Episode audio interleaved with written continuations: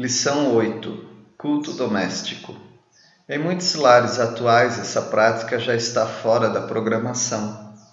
Em outros lares, o culto doméstico jamais foi iniciado, e ainda em outros, é um período que não gera muito interesse. Algumas razões por que não há cultos domésticos em muitos lares, ou quando há, não despertam interesse. 1. Um, falta de reservar um tempo para esse período. 2. Falta de direção para esse período. 3. Falta de comunhão pessoal com Deus, que resulta em falta de motivação para esse período.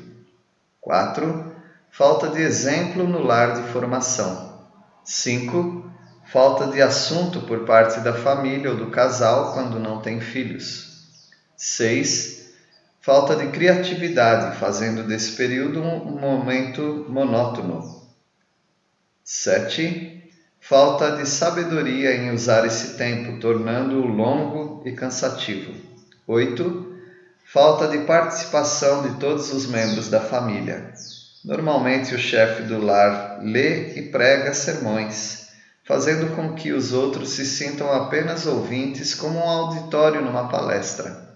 9 falta de visão da necessidade desse período, visão da importância atual e futura. 10. Preguiça, muita ocupação ou diversão em excesso, tais como passeios e TV. Como realizar um culto doméstico? 1. Um, separar um período de preferência fixo. 2. Incentivar todos os membros da família a participarem. 3 Seja breve, mas não apressado. 4.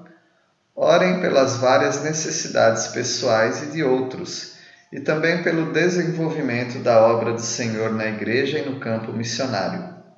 5. Leiam a Bíblia. Usem livros devocionais se desejarem, mas não substitua a palavra de Deus por experiências pessoais ou curiosidades. Os livretos devocionais vêm com a leitura bíblica. 6. Cantem juntos. 7. Lembrem-se que o assunto de culto doméstico é um assunto de convicção e não de técnicas e métodos.